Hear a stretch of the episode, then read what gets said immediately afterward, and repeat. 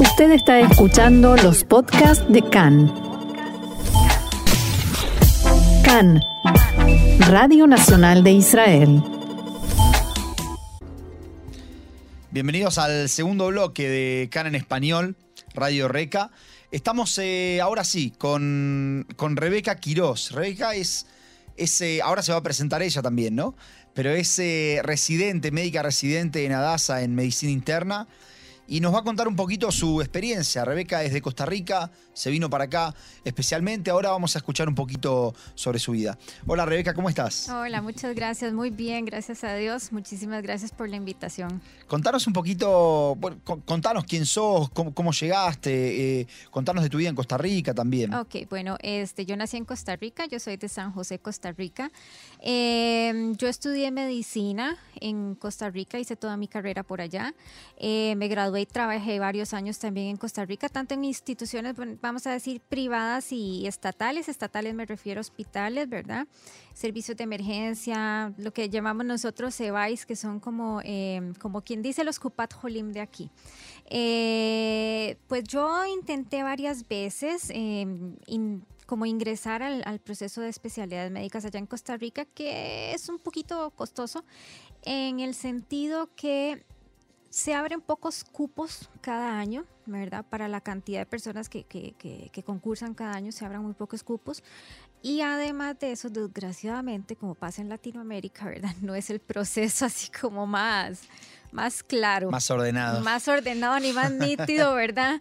Del mundo. Entonces siempre hay excusas, cosas así de que no entras por aquello, por esto. Entonces, bueno, por una circunstancia u otra, pues varias ocasiones yo traté de ingresar y no pude. Entonces siempre estaba pues esa espinita de querer hacer la especialidad. Eh, yo me informé, incluso hice una rotación en Colombia, traté de, informarme y, tras de, hacer alguna especialidad en, en, Sudamérica, que estaba como más cerca de, pues, de mi país. Em, desgraciadamente allá cuesta mucho también porque este, tenés que pagar, tenés que pagar para hacer la especialidad y no te pagan, no te pagan durante, digamos... Durante toda la especialidad. Durante toda la especialidad. Cuando yo estuve en Colombia, em, lo que, digamos, allá, igual ellos tenían que pagar y no les pagaban, por decirlo así, el salario como recibió uno aquí, por lo menos un salario. Y este, lo que ellos hacían era que, bueno, durante las mañanas y tardes, pues iban a su trabajo en la especialidad, ¿verdad? Su programa de especialidades médicas y luego en las digamos, cuando ya salían, pues iban a trabajar, digamos, tardes, noches en este, clínicas privadas. Claro, y de ahí podían cobrar algo. Sí, entonces como para quien dice mantenerse, pero en el aspecto que uno era extranjero, uno no podía, eh, digamos, optar por eso. Entonces, este, traté por varios lugares y todo, entonces me dijeron básicamente lo mismo.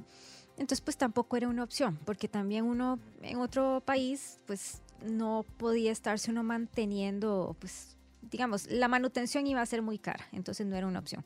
Em, también por la parte, digamos, de Estados Unidos y todo eso, pues eh, también los exámenes son muy caros, eh, el curso, el curso era supremamente caro. Entonces, para, digamos, hace más de 5 o 6 años que yo hice toda em, la investigación y todo de los exámenes de Estados Unidos, eran por lo menos 8 mil dólares solo de exámenes, solo en el proceso de exámenes, cursos y demás. Y eso no te daba la opción, digamos, de que fueras 100% seguro de que fueras a entrar. ¿verdad? Porque también hay, digamos, por las políticas de migración, hay ciertos hospitales que no reciben latinos y demás.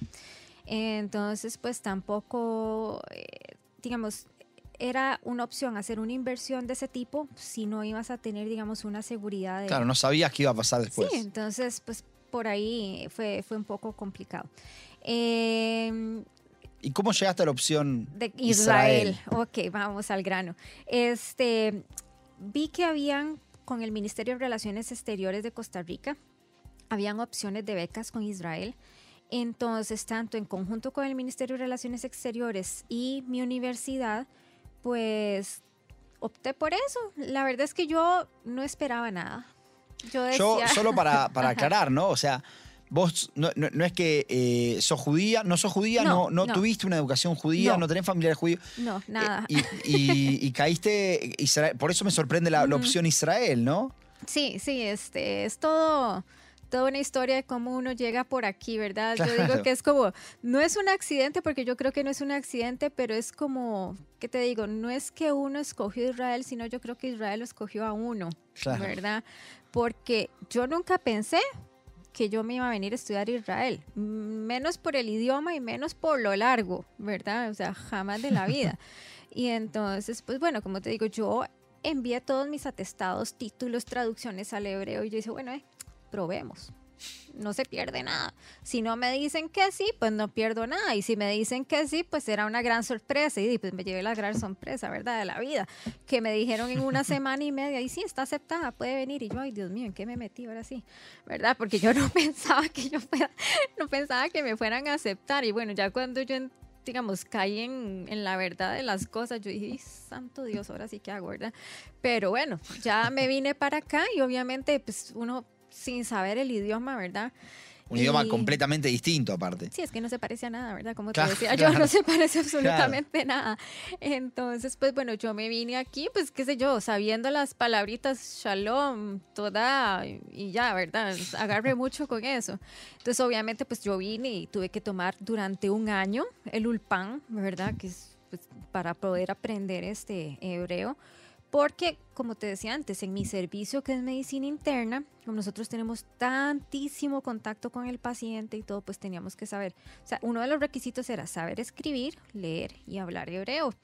Entonces, pues bueno, y no, no, no me quedaba de otra. O aprendía o aprendía o me devolvía a Costa Rica sin nada. Entonces tampoco era una opción, ¿verdad? Eh, pues entonces yo este, me matriculé en un ULPAN durante un año. Iba yo en las mañanas, por decirlo así, a las rotaciones, lo que llaman el Istaclut, que es como un observeship en el hospital, los- el primer año, seis meses. Entonces, eh, pues yo hice eso en las mañanas, tardes, iba al hospital y después, digamos, el Ulpan yo me acuerdo que comenzaba a 5, 5 y media de la tarde hasta las 9 y media de la noche. Entonces así me la llevé un año hasta que ya pues digamos pude ya pues defenderme como quien dice uno con el hebreo tanto hablar, eh, leer y escribir un poco, ¿verdad? ¿Cómo fue tu, tu primer encuentro con, con Israel? ¿Qué, o sea, ¿qué, qué es lo que vos te llevas de, de ese primer impacto, digamos, de esa primera, de esa primera mirada? Ujú. Uy, este, bueno, llegar a un país, un país que de verdad es, ¿qué te digo? Es un país fuerte, es un país fuerte, este, de gente dura, de gente dura, ¿verdad?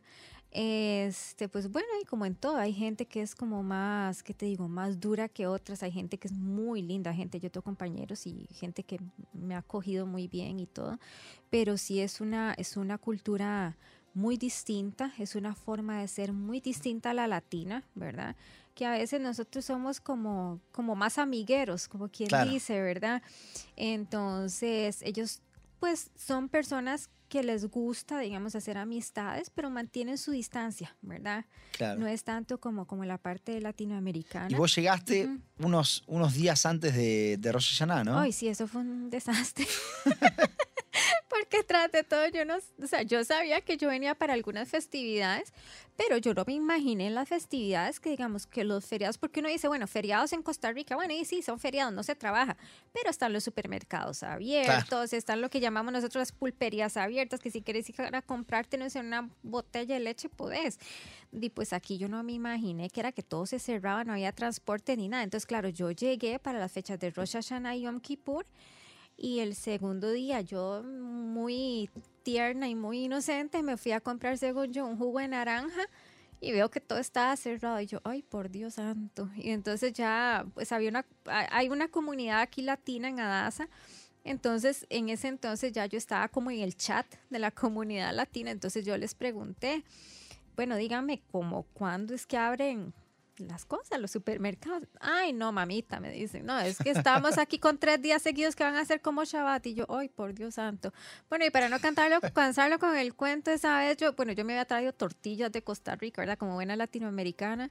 Pues esos tres días yo pasé como a punta de tortilla y unos refrescos instantáneos que me había traído. Pero bueno, eso fue también toda una una situación. Pero bueno, son cosas de las cuales se aprende que tal vez para nosotros latinoamericanos el adaptarnos a eso y al Shabbat en que todo se cierra, no hay transportes y todo eso es un poco complicado. Claro. Un poco. Y, y contame un poco, bueno, vos fuiste a trabajar a DASA. Eh, contame, no sé si por qué a DASA o si fue casualidad. Y quiero saber, vos habías trabajado también en Costa Rica, ¿no? Sí. Quiero saber qué es lo que ves de la medicina de Israel, cómo la ves a la medicina en Israel, cómo ves a los hospitales en. Israel. Digamos, este, bueno, yo fui a DASA porque este, mm, las becas que se estaban dando, ¿verdad? Eh, los programas eran con ADASA. Entonces yo vine a dar a DASA y aparte que bueno, a DASA también pues yo me informé con varios costarricenses que también ya habían venido y ya se habían devuelto, que habían terminado sus, sus procesos. Entonces este, mm, me habían dicho, bueno, no, ADASA es un hospital muy, muy, muy, muy bueno, la formación, la capacitación, la tecnología es muy buena.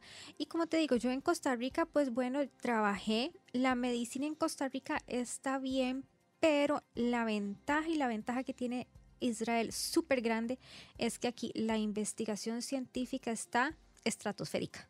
¿En qué sentido lo, lo O sea, que aquí hacen muchos estudios médicos, aquí, digamos, se hace mucho estudio, se hace mucho estudio eh, de medicina con cosas diferentes y todo. Entonces, por ejemplo, en Costa Rica no se hace tanta investigación médica. Entonces, por ende, este, estamos un poco, digamos, como atrás, ¿verdad?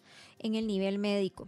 Aquí el nivel de medicina es increíble. y es más que nada es por la investigación, más que por la tecnología. más Eh, que- sí, sí, sí. Mira, más no que sabía. todo es por la parte de investigación, porque bueno, digamos, en Costa Rica se, se, se tiene su tecnología y todas esas cosas, ¿verdad? Tal vez no tantos, digamos, como tantas máquinas de tomografía y todo eso, pero se tienen sus máquinas de tomografía, se tiene sus MRI y todo.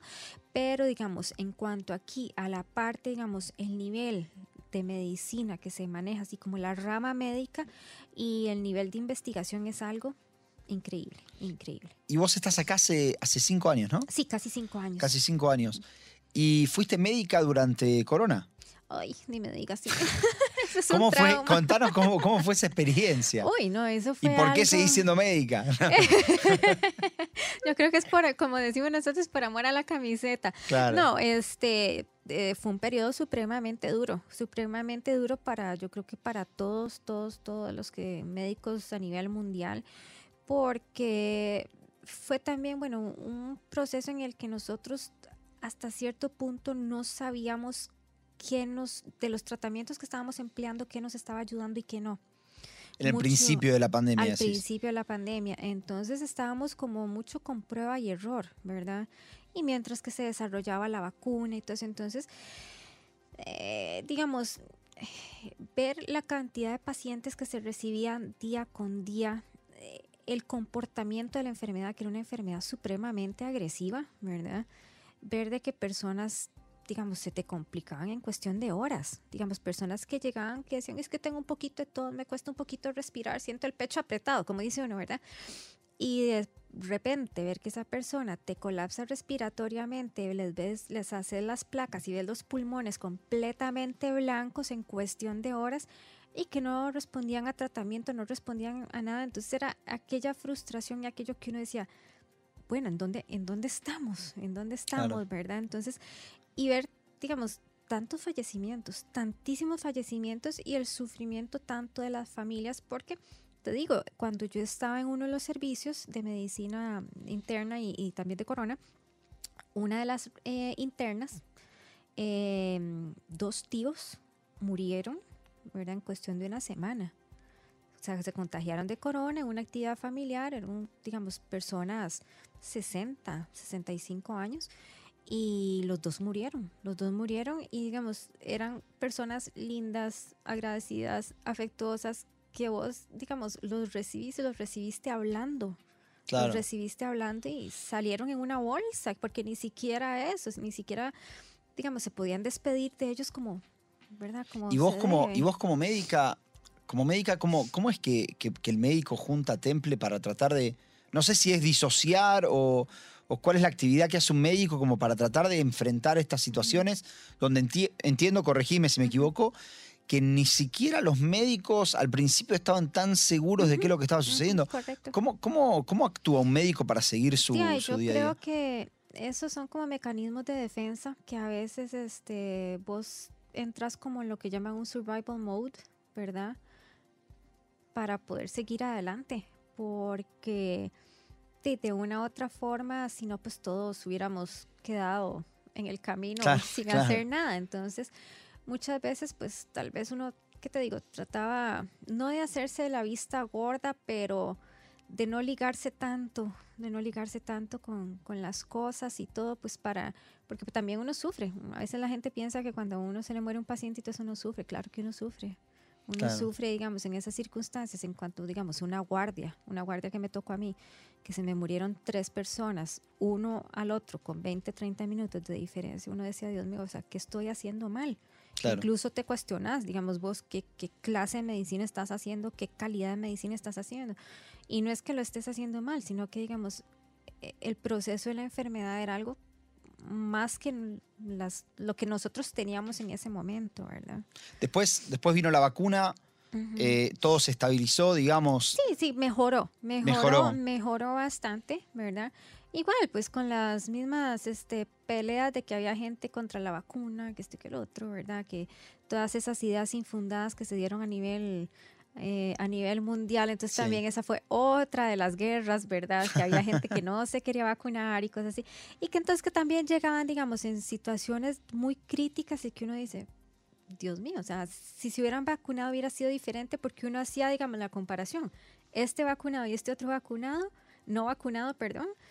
Y, Y era completamente distinto el y era cuadro. completamente distinto el cuadro. Y, y hoy en día, bueno, ya, ya digamos, eh, habiendo pasado o pareciera que pasado corona, vos igual trabajás eh, guardias y las guardias son intensivas. ¿Cómo, Ah, cómo sí. es la- el, día a día de un médico acá en, en Adasa? Bueno, digamos, este, un día a día es, entramos tipo 7, 8 de la mañana, hacemos las visitas del departamento. Cada departamento de medicina interna tiene por lo menos 45, a veces, digamos, en esta época estamos casi con 50 pacientes en cada uno de los departamentos. Hay cuatro departamentos de medicina interna. Entonces, entre los residentes que haya, pues nos dividimos los pacientes. A veces te tocan, no sé, si, si habemos bastantes residentes, como decimos, nos te tocan cuatro pacientes. A veces se tocan seis y ocho pacientes. Y de esos seis y ocho pacientes, ojalá que hayan tres o cuatro que están intubados en la unidad de cuidados intermedios de nosotros. Entonces Claro. también, digamos, es complicado. A veces son pacientes que te demandan y te demandan mucho tiempo por la, por la criticidad en las que se encuentran y demás. Y aparte de eso, digamos, este, cuando te tocan las guardias, igual, comenzás desde las 8 de la mañana, haces el trabajo normal, común y corriente, que digamos, en el departamento, termina a las 4 y a las 4 comienza la guardia. Entonces, pues obviamente son 24, 25, 26 horas que estás ahí dándole, ¿verdad? ¿Cómo se resiste una guardia de 26 horas? Yo sé que en, en muchos países de- del mundo se hacen guardias, pero nunca tuve un médico acá para preguntar, ¿cómo se resiste una guardia de Eh, 26 bueno, horas? yo creo que a fuerza de voluntad y a fuerza de mucho café también, ¿verdad? Digamos, ahora el fin de semana, el jueves, yo estuve de guardia en emergencias. En emergencias éramos tres. Entonces, pues bueno, igual ninguno durmió nada, nada, nada, nada. Fueron 26, 27 horas en que nosotros estuvimos trabajando, digamos, hasta la entrega a la guardia, que fue tipo 8, 8 y media de la mañana. Entonces, pues bueno, hay un momento en que ya el cuerpo, o sea, ya, ya no das, ya no das. Entonces lo que tenés que hacer es parar un rato. Los que fuman se van a fumar, dicen vamos a hacer inhalaciones, se van allá a fumar. Y los que no fumamos, pues bueno, uno llega y por lo menos se levanta, se va, se toma un poco de agua, se va al baño, se da aunque sea una vuelta, cinco minutos, una cosa así, un café, un poco de café y otra vez a lo Y mismo. otra vez a lo mismo. Pero es, es, es, es, es duro, es duro y es cansado, es cansado y a veces también es un poco, ¿qué te digo?, estresante porque con el cansancio obviamente hay más posibilidad de error. Entonces vos estás así como aprensivo también de que no se me pase nada, de que yo no hacer nada, digamos que que no vaya a perjudicar al paciente. O sea, de que yo no vaya a hacer ningún idiotez por las neuronas ya fritas que tengo, ¿verdad? Sin sueño, sin nada. Claro. Entonces también es un estado así como de aprensión de que no se me vaya a pasar nada, ¿verdad? Entonces, ¿qué te digo? Sí, sí, sí se las traen las guardias. Y, y hace poco, hace unas semanas o meses, se hablaba de problemas de, de violencia en los, en, la- Sí. en los, eh, mm, En los la centros de sal- sí, salud, en los sí. centros de salud, en las salas de emergencia. ¿Eso vos lo viste? Sí, ¿Cómo- claro. cómo- ¿Y cómo, qué, qué es lo que sucede? ¿Cómo, cómo toca eso a un médico que después de todo está haciendo lo mejor para poder eh, tratar Uy, a su paciente? Eso, eso, pues, digamos, a mí una vez este, en Corona también, cuando un paciente se, se murió, que fui a darle yo la noticia a, un- a la familia de un paciente, pues sí, una señora me pegó. Y entonces, claro, ahí vos decís, pero ¿qué hice mal? ¿Qué hice mal? ¿Verdad? Y entonces eso pues te genera hasta cierto punto cierta aprensión en las digamos, encuentros futuros con familiares de pacientes y te marca, te marca porque te da susto, te da miedo. Y hasta cierto punto, pues, ¿qué te digo? Es como un, una zozobra, ¿verdad? Que se da igual cuando, por ejemplo, en emergencias ha habido familiares de pacientes que pegan gritos y, y tiran cosas y todo es algo pues que a uno lo saca de base y a mí me tiembla todo, te soy honesta, a mí me tiembla todo y yo trato que no me afecte, pero si es algo a lo que uno no está acostumbrado, porque si bien es cierto, digamos, en los países de uno se dan cosas y todo eso, pero no es ese, digamos, ese nivel, ¿verdad? Em, pero sí, sí, sí, sí se ha dado y qué te digo, sí, sí lo afecta a uno. O sea, tal vez habrán gente que, que no lo muestre tanto porque son como más más herméticos o lo manejan mejor, pero hay otras personas que sí les afecta más, ¿verdad?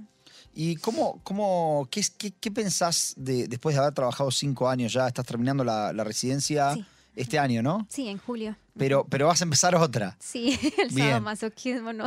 Exactamente. Este, ¿qué, qué, qué es lo que pensás de, de, de, Adasa y de la medicina israelí en sí, ahora conociendo, digamos, mucho más el, el sistema? No, bueno, la medicina israelí es algo, como te decía, tiene un nivel muy, muy, muy, muy, muy alto. Y también no solo eso, sino tomar en cuenta que, por ejemplo, por el tipo de población que se ve aquí, ¿verdad? Hay muchas enfermedades que uno jamás vería en Latinoamérica, ¿verdad? Ah, mira. Porque son enfermedades este, interfamiliares, ¿verdad? Entonces, este, pues uno también aprende y aprende muchísimo de eso. Entonces el nivel de medicina aquí es bastante, bastante grande. También la parte académica, la diversidad, la diversidad, como, como hay aquí diversidad de poblaciones, etíopes, judíos, árabes y demás latinos. Entonces así es también la diversidad de, de enfermedades y cuadros clínicos que uno ve. Entonces, pues la riqueza en la cual uno aprende es mucha, ¿verdad? Y Adasa, pues Adasa es uno de los mejores hospitales que hay, que hay aquí a nivel de... Y te hago, te hago la, última, la última pregunta.